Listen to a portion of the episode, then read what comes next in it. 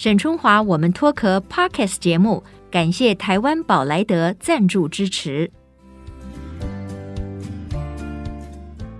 Hello，大家好，我是沈春华。我想我们每一个人呢，都希望拥有平安顺遂、幸福美满的生活，但是一帆风顺就不是人生了哈。当我们的生命当中呢，出现挑战啦、逆境啊、挫折的时候，我们要如何面对它，如何迎战，将能够决定你是不是能够转危为安，将这些困顿变成美好人生的养分。那今天呢，我邀请来的这位脱壳人物，我原本以为呢，他就是乐在工作啊，热情洋溢，然后呢，勤奋向上，在工作上也非常有表现，显然就是个人生胜利组。那最近呢，我看了他的书，我才发现说，其实他从小到大呢，不断地迎接考验跟困境。那但是也是因为他总是能够正面迎击人生的这些大魔王，他才能够总是拨云见日，迎来人生的另一片风景。我想今天我们跟他聊一聊他的人生故事，或者是他的职场的经验。也可以给我们的听众朋友们很多的启发跟激励。呃，我要来欢迎的是 KKday 的营销长黄昭英 Yuki，Yuki 你好，嗨，沈姐好，各位听众大家好，今天很开心来参加节目。然后我的书叫做《正面迎击人生大魔王》，里面有很多我面对人生大魔王的故事。哎，对耶，我就说你直接把这个书名这样讲，好像就是你人生有很多的大魔王。可是如果看你哈，就是一个年轻的、很阳光的女孩。对，其实一般人不会把这么多。多的戏剧性的，或者是生活的困境呢，嗯、跟你联想在一起哈，我觉得这也是你很特别的地方。那 Yuki，呃，先说说，呃，我知道你其实很年轻的时候，就是十九岁，对。你就出来社会工作，对，你就等于是扛起了家计，对。那这件事情对你来说，那个最主要的影响是什么？你会觉得啊，我要是生在一个经济条件比较好的家，不就好了吗？那我还可以安心的求学，我也不要这么快就扛这个经济的压力。嗯、你你怎么看待？你可能很年轻，你就要出去工作、去赚钱、去养家这件事情。对我，我常跟人家讲一句话，就是只要你还有时间烦恼，就代表那个现场的困难跟现实的问题，其实可能还不够大。嗯。嗯嗯，那当你发现说，哎，你每天都要烦恼你家里的这些。租金啊，然后你没有付租金，房东会把你赶出去啊，或者是说，哎，你父母的医药费啊，或者是你家人哦，弟弟还很小啊，还在上学要缴学费等等。嗯，就是如果你的就是家庭的环境造成的现实压力其实是很大，其实说真的，你是没有时间去烦恼的，因为你每天就是被那些压力追着跑，嗯嗯嗯、你要马上面对的问题，对不对？没有什么好胡思乱想的空间。对对对，然后你每个月可能领到薪水之后，就要赶快去缴很多费用啊，等等的。所以，其实我回想我十九岁的时候，就是我。那时候是什么样的状况会想要去转做业务工作？其实真的就是因为经济压力。嗯，但是我再回想，就是说，哎，我为什么在业务的锻炼上会那么扎实？那我觉得也是因为当时就是没有输的选项，你一定要赢，你一定要达标。所以就是在那个过程当中，哎，无形中累积了非常多。你面对那种呃很大的业绩目标的压力，你面对很多客人给你的一些拒绝，你还是都能够跨过，或者是说，哎，组织里面还有很多互相合作的一些。难题你都可以一一的去把它解掉，嗯、所以我常常说，为什么说，哎，有时候事情过了，你才发现说，哦，原来当时的那些历练都是一种祝福。嗯嗯嗯，我觉得每一个人哈，当他在人生里面，他突然面对一个状况，这个状况可能他过去没有想到，或者相对来讲是一个严苛的挑战的时候，其实那个态度、那个回应都是很不一样的。那我觉得 Yuki，你会不会就是说，其实，在家庭里面，你是可以感受到很强烈的爱？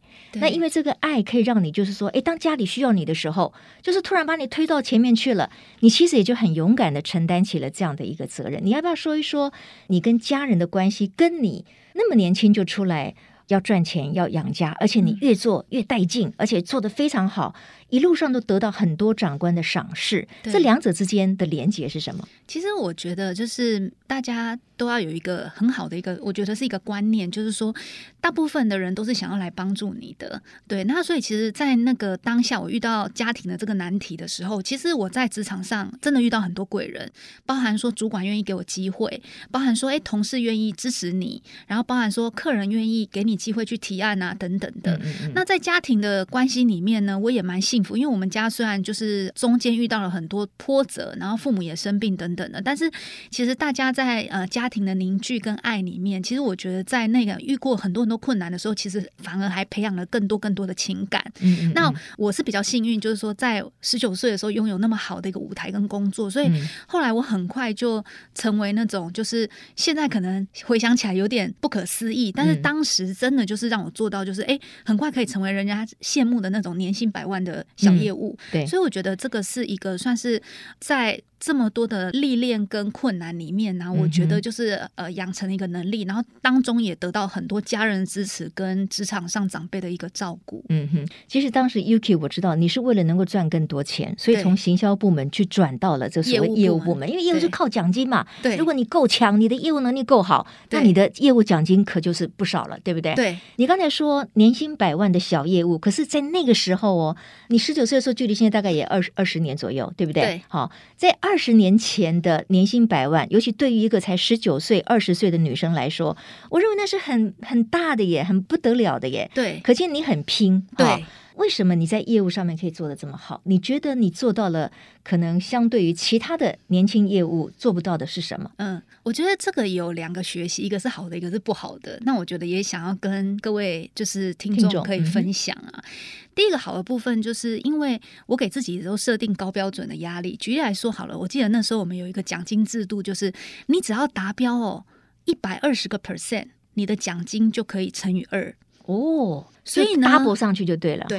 但是你要达标一百二十哦。对，但是你知道，在外商设定目标都是很高标准，你要达标都很难的，更别说一百二十 percent。嗯哼。好，所以我就是使用这个倒推的算法。嗯嗯。就举例来说，如果我要达标一百二十 percent，那我一天要拜访多少个客户？一个客户要下多少订单？然后呢，我们的因为我们是做网络行销嘛，那你的行销案要提多少个？成交率多少？嗯，你才会达到一百二十 percent。嗯，好，那结果试算出来，结果就是我都不要睡觉。我就天哪，真的，我有一段时间怎么可能一个人不睡觉呢？哎，我发现毅力这件事情真的很可怕。我，那真的就了，我真的就不睡觉。然后我常常哦回到家，因为我不想让那个同事觉得我好像都没有没有回家的感觉，所以我就是回到家，我通常只是换个衣服、洗个澡，我就又去公司。嗯，然后我就一个人，就是真的是没命的那样拼。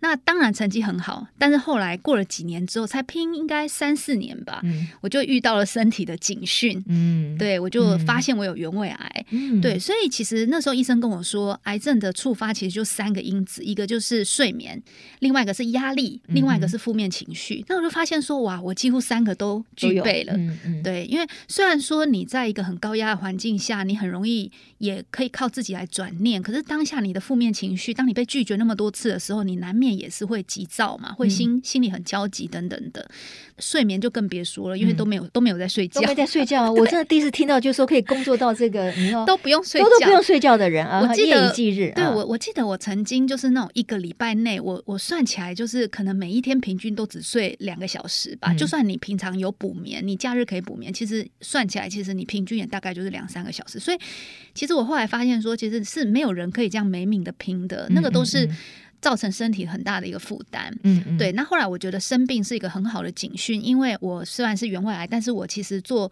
呃癌化部位的切除之后，就一直到现在都非常的好，嗯嗯。所以我觉得那一个也是算是人生当中很大的一个启发跟功课。那后来我也。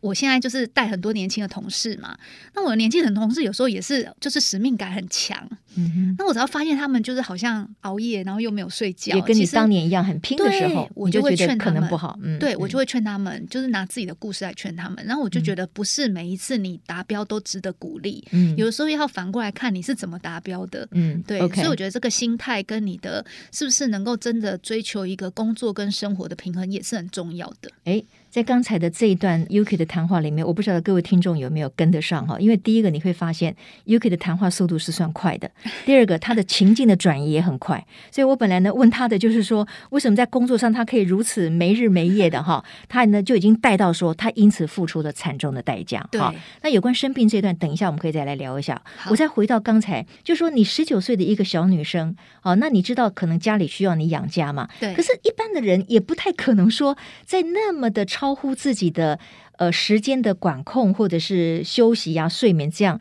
用几乎是不睡觉的方法去赚钱。对，我的意思就是说，你那时候是承担了很大的金钱或者债务的压力，还是你的决心就是我要赶快改善家庭的生活？就是那个后面的动力到底是什么？嗯、为什么会让一个年轻的女生如此的不要命的？真的，嗯嗯，我觉得那时候真的是老天爷给了一个很大的考验，就是我记得我爸爸那时候好像是心脏病，然后我妈妈是癌症到第三期了，然后我弟弟是个学生，然后所以就等于说我成为我们家就是唯一可以赚钱的人。嗯、那其实要养活一个家真的很不容易。然后我觉得那种就是呃，人家说长女。就是长女如母，对，对我觉得我就是那样一个情况。嗯、然后，所以为什么后来我发现我在每一个团队里面。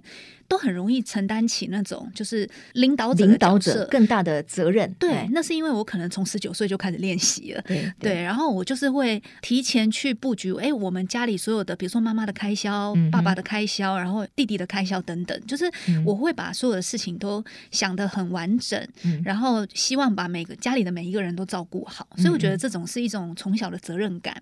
那我觉得没有经过那样的历练是不可能有这样性格的。我也不相信任何一个人他可以。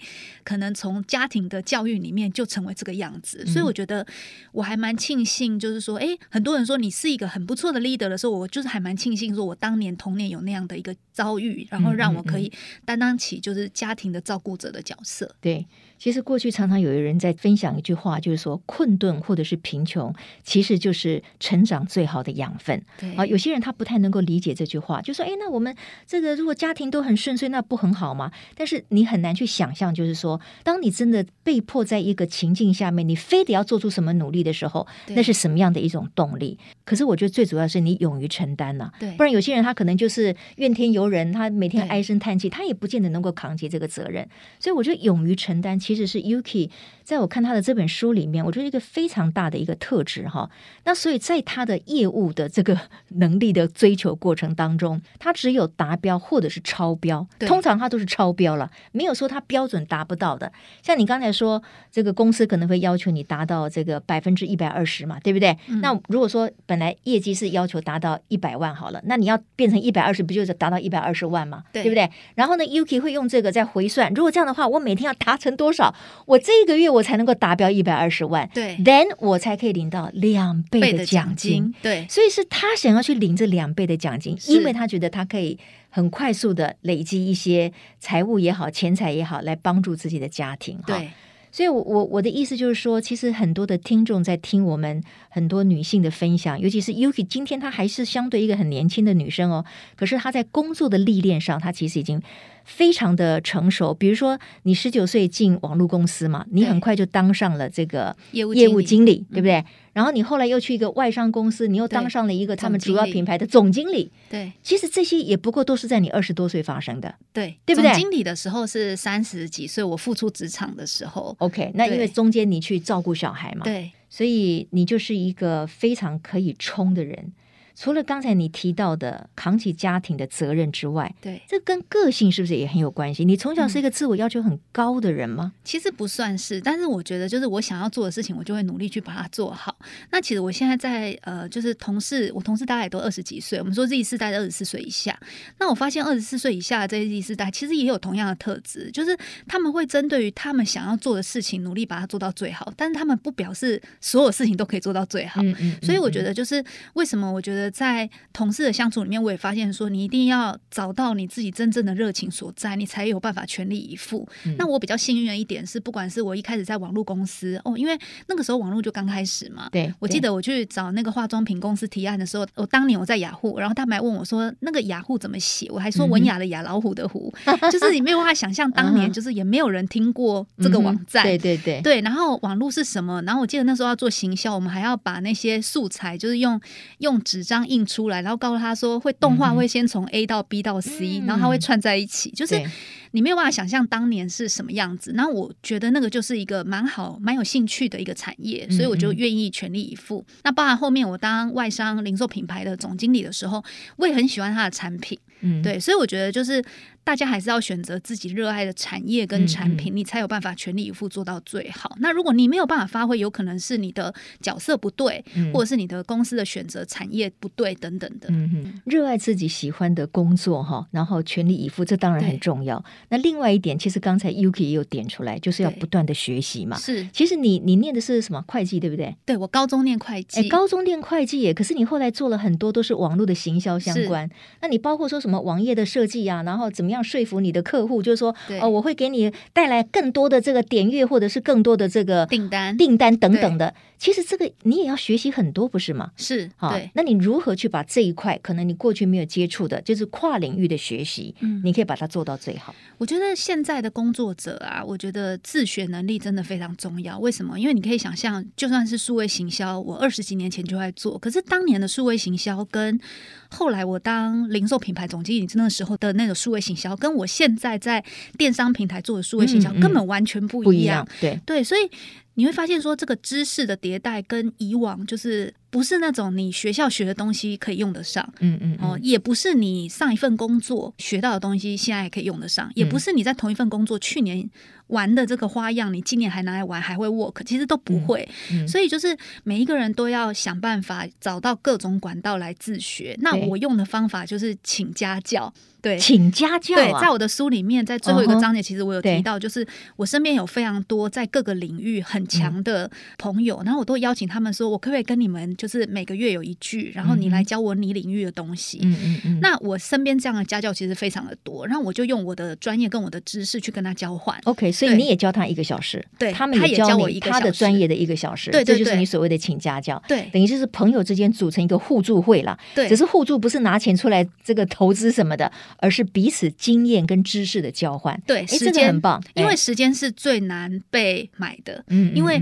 就是大家的时间都是最宝贵的，所以当你对别人有价值的时候，你就希望说，当人家来索取你的价值的时候，你也希望从他身上当中学到他会的东西，嗯嗯，所以我就这样子进行了大概一两年的时间，我发现很有帮助，我觉得比。去上课或者看书，嗯、当然上课跟看书也是我会我会使用的自学方法。嗯，但我觉得请家教就是跟人家交换技能、嗯、这一件事情，我觉得是最实用的。而且他找的家教其实就是所谓的业师嘛，就是现在很多的大学里面，就是很希望能够找到在业界已经是非常纯熟、很有专业的老师。他可能不是博士或硕士，他可能没有所谓的讲师或者是这个教授的资格。可是呢，我们会请业师到课堂里面来给同学做非常实务性的。交流，这个也是帮助很大哈。对，而且隔行如隔山。说真的，我们要请一个真的专业的老师来教你，真的可以上战场的一些技能，嗯、真的太难了，太难太难。所以我觉得隔行如隔山，不如你就找那个行业里面真正专业的人来教你。对、嗯，我觉得这个更快。对，我觉得 Yuki 呢，为了要让自己就是各方面有跨领域的学习，所以方法是人想出来的。他想到这一个跟朋友之间彼此作为家教，我觉得很棒啊。也就是说，各位听众朋友，如果你觉得自己也要相对的提高。你自己各方面的能力的话，一定也有很多方法。那网络上就是就学海无涯，你要找到什么样的课程，其实都有。有，或者你就跟你自己的朋友组成一个小小读书会，也是一个方法哈，都可以。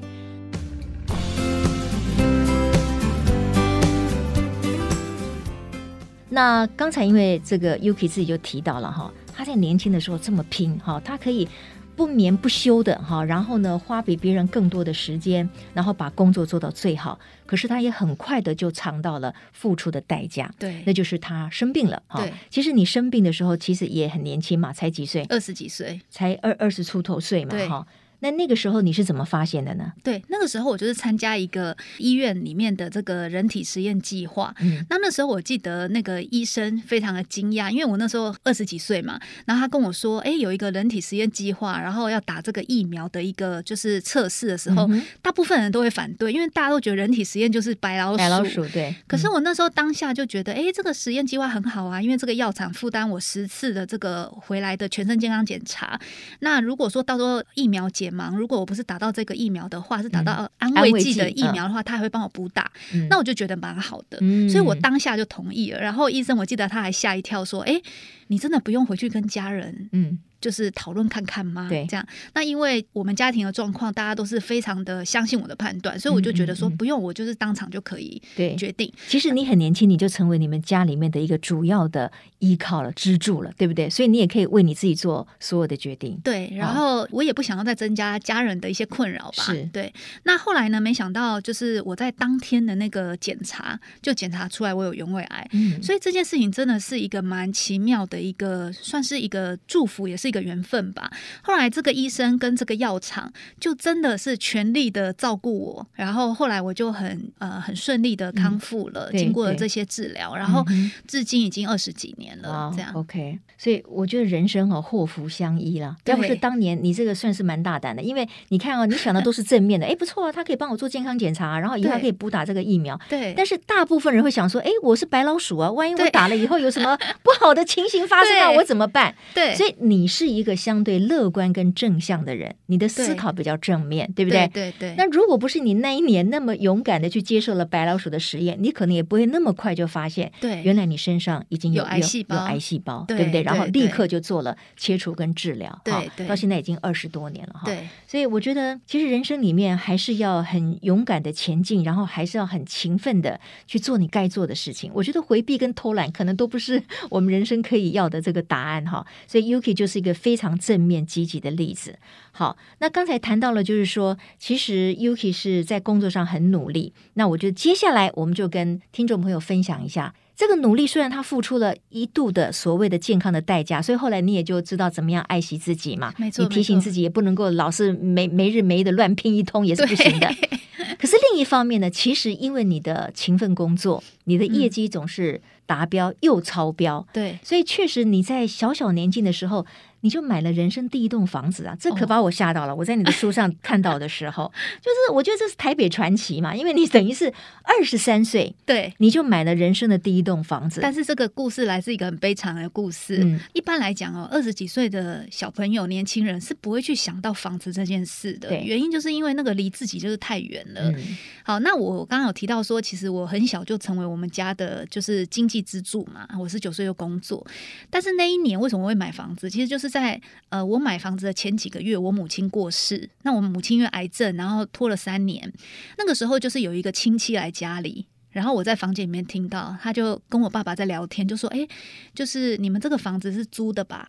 哦，那呃，其实就是最好哈，如果。”已经到末期了，那最好是不要回来家里，因为这样会给这个屋主造成一些困扰。嗯、那我那时候在房间里面听到这件事情，我就觉得哇，天哪！我觉得我的遗憾绝对不能来第二次。嗯、后来果然就是我妈在很短的时间内就往生，那就就真的只能在医院了。嗯、对，就不能回家。那因为那个时候我记得我们还还是那种健保房，就是不是那种私人病房，因为没有那个能力，所以就是你在一个很嘈杂的环境里面，嗯、然后送妈妈最后一程这件事情。对我的人生造成很大的一个影响，嗯，所以那时候我说我爸爸其实也是心脏病嘛，嗯，那我就不希望说，哎，这个遗憾有第二次的可能，所以在我妈过世的大概几个月内吧。我就出手立刻买了一间房子，而且那个房子是我带着我的爸爸跟我的弟弟，就是亲自去挑选的。嗯嗯嗯。可是你知道，就说你不希望让这个遗憾，好，就说妈妈没有办法很安详的在家里面离开，或者是怎么样。可是你也要有能力才行啊。对。对于一个二十三岁的年轻人来讲，我觉得以台北的房价，你不要怎么说啊，二十年前其实已经也不算太低嘛，当然现在更高了啦。对。所以你当时出手的早是非常棒的。可是你那个时候已经有能。力可以去买一栋房子了吗？那个头期款没有。没有没有，那你你怎么 怎么敢下单的？你也是大胆，我觉得你是我真的是黄大胆呢。我是黄大胆，因为我那时候呢，我还记得，就是因为我去看了所有的那个成屋，然后那个自备款我都拿不出来，所以呢，我就先买了一个预售屋，然后我就用当时的那个租金去回算，就是说，哎，以这个租金，就是我现在也是要缴租金，那我以后如果要缴房贷的话，那那时候的利率还没有现在那么低哦，那时候利率是蛮高的。然后呢，我就去算说，那我大概可以买多少总价？然后就发现只能买一个很小很偏远的，就在新店，然后在那种黄河快速道路旁边，嗯嗯嗯、然后一个很偏远的，然后很小间的，然后那个因为那个销售的阿姨啊，就是她也看出我这个妹妹看起来好像没什么财力，嗯、所以她就说：“哎，推荐你哦，就是你可以买这个小的二十几平的哦。那我知道你还有爸爸嘛，还有弟弟，那这个哦有阳台，我们会就是有一个阳台的空间，就是有多一块，对他们建商有立刻处理。他说像这种就是你可以多一房，就那个房间超小的，我那时候记得真的盖好的时候，我就邀请我的同事来家里，然后我爸就很不好意思说。黄昭英的房间比佣人房还小，然后弟弟睡在阳台上。因为你把主卧室给爸爸住嘛，对，对不对？我，我们家最完整的房间就是我爸爸的主卧室，嗯、然后采光非常好，这样。嗯，对，所以其实就是那个真的是一个很勇敢的决定。但是当然事后现在二十几年来，你想就觉得哇，还好当时还好当年买了，对，对不对？虽然成本更高。对，所以我常常就鼓励我身边很多朋友，就是你如果要去买房子，你就勇敢下决定，但是你不要眼高手低，嗯、就是说你的能力在哪里，我们就买比较远。然后比较小，或者是说可能。就是交通没那么方便也没关系，可是至少我们有一个家，然后我们再慢慢慢慢的往前推进。那后来呢，我又持续的在买房地产，然后就发现说，哎，其实买房子这件事情真的可以强迫自己努力的赚钱跟存钱，因为你每个月都要缴房贷嘛，那你就不可能乱花钱。所以我觉得这个是也是一个蛮好的一个无脑储蓄法。对，OK，这个我觉得念会计还是有一点作用了哈，就是说你基本上你的数字观念其实很清楚，而且你就会有理财的观念哈。是，那我。知道的，好像你一直从很年轻一直到现在都有所谓的什么财务三表啊，这个要不要跟大家分享一下？这个算是我人生当中很好的一个礼物，就是我高中的时候念的会计。那我自己高中的时候就有考那种丙级的会计师，所以我是可以帮人家记账。所以我那时候在念专科的时候，我就有去兼职帮人家做会计账。哦哦，所以我数字观念对我来讲，就是每一笔钱花出去或每一笔钱进来，对我来讲就是财务报表。嗯，就是我就会知道它是属于财务的哪一个项目，哪个会计科目。所以这个脑袋是很清楚，所以我觉得这个高中的这个呃三年没有没有白白的浪费。对，好，然后财务的三表里面是本来是要来健康检查一个公司的体制跟它的财务状况是否健全，但我觉得它也很适合用在个人的投资理财或者是财务管理上。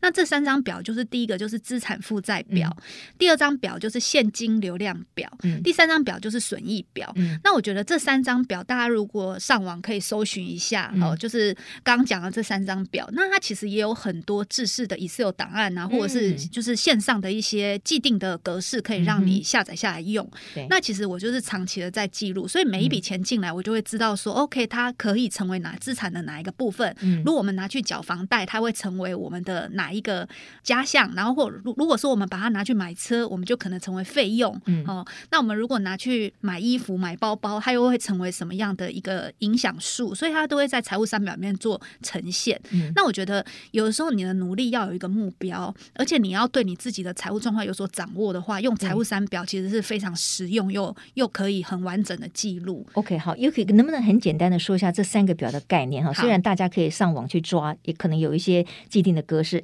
资产负债什么东西要记在这上面？哦，就是所有的二十几岁你的资产负债就拿你当例子，你当时是记什么？好啊，像比如说，我觉得最重要的其实是现金流量，因为其实你买很多、嗯、这是另外一张表喽，现金流量是另外一张表。对，对对，我觉得先从呃现金流量，现金流量就是我们平常在记账的那个概念。嗯好，就是说你什么时候会有多少钱进来，什么时候预计有多少钱出去，嗯、你不能让你的现金流造成问题，所以这个是现金流量表的观念。嗯、好，当现金流量表进来有呃入多于出的时候，我们是不是就有一些结余？对、嗯，那这个结余你就可以有一些选择，比如说你可能拿去买基金，你可能拿去买呃房子，你可能拿去缴房贷，嗯、你也可能拿去缴租金。如果你拿去缴租金，它就成为你损益表中的费用。嗯，好，损益表就是收入费用的概念，那是第二张表。嗯，但如果你拿去缴的是房贷，嗯、那你其实就是资产当中的就是一部分。对，嗯、所以就是你从这三张表的灵活运用里面，每一笔账进来之后，它会成为这三张表的哪一个改变？嗯，你久而久之，你就会有一个概念，然后你就会发现你会做对的决定。OK，、嗯、对，就是帮助你做对的决定。对，到底这一笔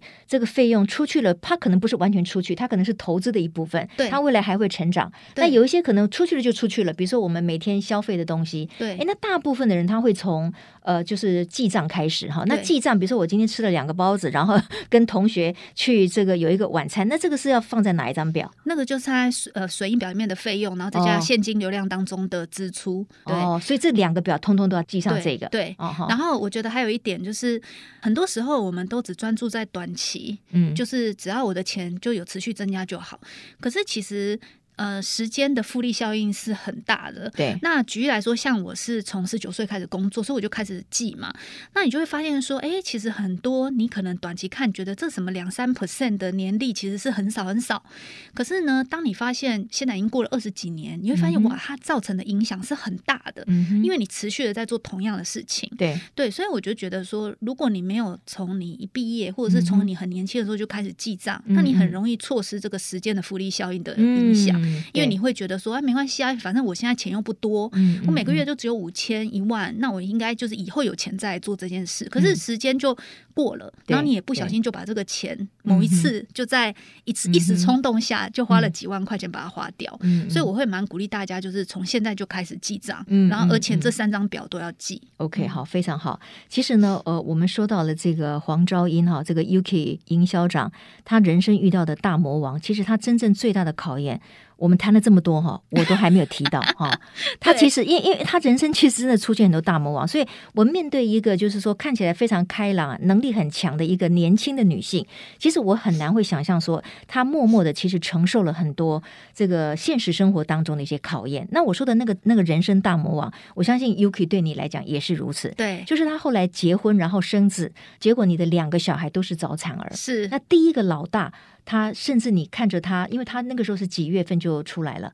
嗯、呃，我的两个现在两个小孩，一个是二十八周，一个是二十六周。嗯、那我们我不知道听众有没有怀孕过，嗯、就正常来讲就是三十六，对，三十六、三十八、三十八对之类的。那如果是二十八跟二十六的话，那我们就叫做极低体重的早产儿，他们都在一千五百克以下。嗯、那其实台湾目前就是呃，如果是就是早产没有办法救活的孩子，大概都是在一千五百克以下比较多。嗯、那我们一个是八百克，一个是一千克。嗯，那我很多身边的朋友都在跟我开玩笑，他就说：“哎、欸，你两个小孩加起来都不到我小孩的一半呐、啊，嗯嗯、就是两个加起来才一千八嘛，嗯、就是很小这样。”对对，OK，、嗯、好。那所以因为他是极低体重的早产儿，所以他那个生存挑战是很大的，非常大。尤其是这个你的老大出生之后呢，你发现他不但体重轻，而且他事实当时他有一点脑伤嘛，对，对不对？所以那个对于一个妈妈来讲，我觉得那个是心情上是非常。恐慌哦，压力又很大，然后又会想到说这个孩子未来我要怎么样帮他复健？对，所以你当时做出了一个非常重要的决定。对，其实你那个时候你在职场上的表现已经算是一帆风顺，因为你这么努力，又这么没日没夜，然后你又很会跨领域的学习，所以你在职场上其实算是一帆风顺的，就是你得到很多的肯定。对，可是因为你生了这个早产儿的小孩，你做出了一个什么决定？我竟然就把工作辞掉。嗯，所以这件事情其实也让呃我的老板跟我当时的公司就是。很不可思议，大家都觉得说我那么热爱这份工作，然后我辛辛苦苦才到一个外商的一个可能业务的小主管的一个角色，那又那么年轻，然后来日还有那么好的一个前景，怎么可能会放弃？但是我觉得人生真的在每一个阶段的时候都有自己觉得人生该追寻的东西。我那时候真的只有一个决心，就是我要把我脑伤的孩子，就是复健到尽可能能够跟一般的足月儿一样，然后追上足月儿的发展。那也幸好我那时候有做这个决定，因为。他从出生开始，然后每一次的回诊追踪，我记得是三个月、六个月、一岁，全部都是迟缓。发展迟缓的状况，其实也不是只有在他不会走路啊，或者是说他不会站，其实还包含很多精细动作啊、大动作啊，甚至一些反应等等的，都是迟缓。那这个迟缓的状况，其实一路到七岁。才追上足月儿，那很庆幸是他现在就是两个都是国中生了，然后都非常的健康嘛，嗯嗯对。对，对。但是前面其实花了七年的时间，几乎就是每一天在帮他复健，然后每一次都要回诊追踪，然后这个过程其实是辛苦，但是我觉得现在回想当然是还蛮值得的，所以也庆幸当时我有把工作放掉，然后全心的来照顾孩子。我觉得这个就是黄兆英 Yuki 一个非常特别也是很了不起的地方，就是当他面临了一个生命当当中一个重要的一个情境改变，或者是一个重大的挫折的时候，其实他可以当下做一个决定。好，我觉得如果没你当年没有就是离开那么繁忙的职场，专心的去照顾这个你的早产儿，其实也许他们后来的这个发展不会那么好，因为他现在已经变成是健康的小朋友。对，这其实是很困难的。我可以想象说，有多少个夜晚，你为了要帮他们什么喂什么喂口味管、口味管呐、啊，什么管的，那个都是要经过很专业的学习哈。这个一路的心路历程，我我觉得真的是相对很辛苦的。可是 Yuki 也走过来了哈，真的非常的不简单。今天因为时间的关系，我不知不觉呢就跟 Yuki 已经聊了 三十多分钟了哈。对，那我觉得他有很多真实的人生故事的分享，都在他的这一本《正面迎击人生大魔王》的这本书里面。那我觉得他是非常励志，但是他也非常感性哈。就说到底，我们人生这个往前的动力，最重要的，我觉得是来自于不是你对钱的追求，我觉得那绝对不是，是来自于爱的督促。哈，就如果说今天 Yuki 不是为了爸爸，不是为了弟弟，不是为了两个小孩。大概没有办法这么的持续性的努力在工作上，而且有这么好的成果，对不对？嗯嗯、好，对。那最后我好奇问你一个问题，可不可以？可以啊。就是这本书里面，你好像都没有提到你的先生。哦，对，对，他比较低调。但是我相信哦，因为低调，所以你就没有把它拿出来这个分享，在每一个过程他扮演的角色哈，这也是尊重我们的另一半然后，因为有一些另一半就是比较低调一点的，但是他应该也是帮助你在家庭的付出上面一个很稳定的力量，嗯，否则你也不可能这样子完全的为这个家庭付出嘛，嗯哼，呃，今天非常谢谢 KKday 的营销长哈 Yuki 黄昭英来分享他真实的人生故事，嗯，那我觉得这个是我们。做了这么多集的沈春华，我们脱壳 Woman's Talk 里面也是非常经典的一集，就是我们分享一个女性真正的成长。我相信今天的内容也会带给大家很多向上的力量跟激励。谢谢 Yuki，谢谢沈姐，谢谢大家。好，也谢谢各位听众今天的收听。别忘了下周同一时间我们空中再会，拜拜，拜拜。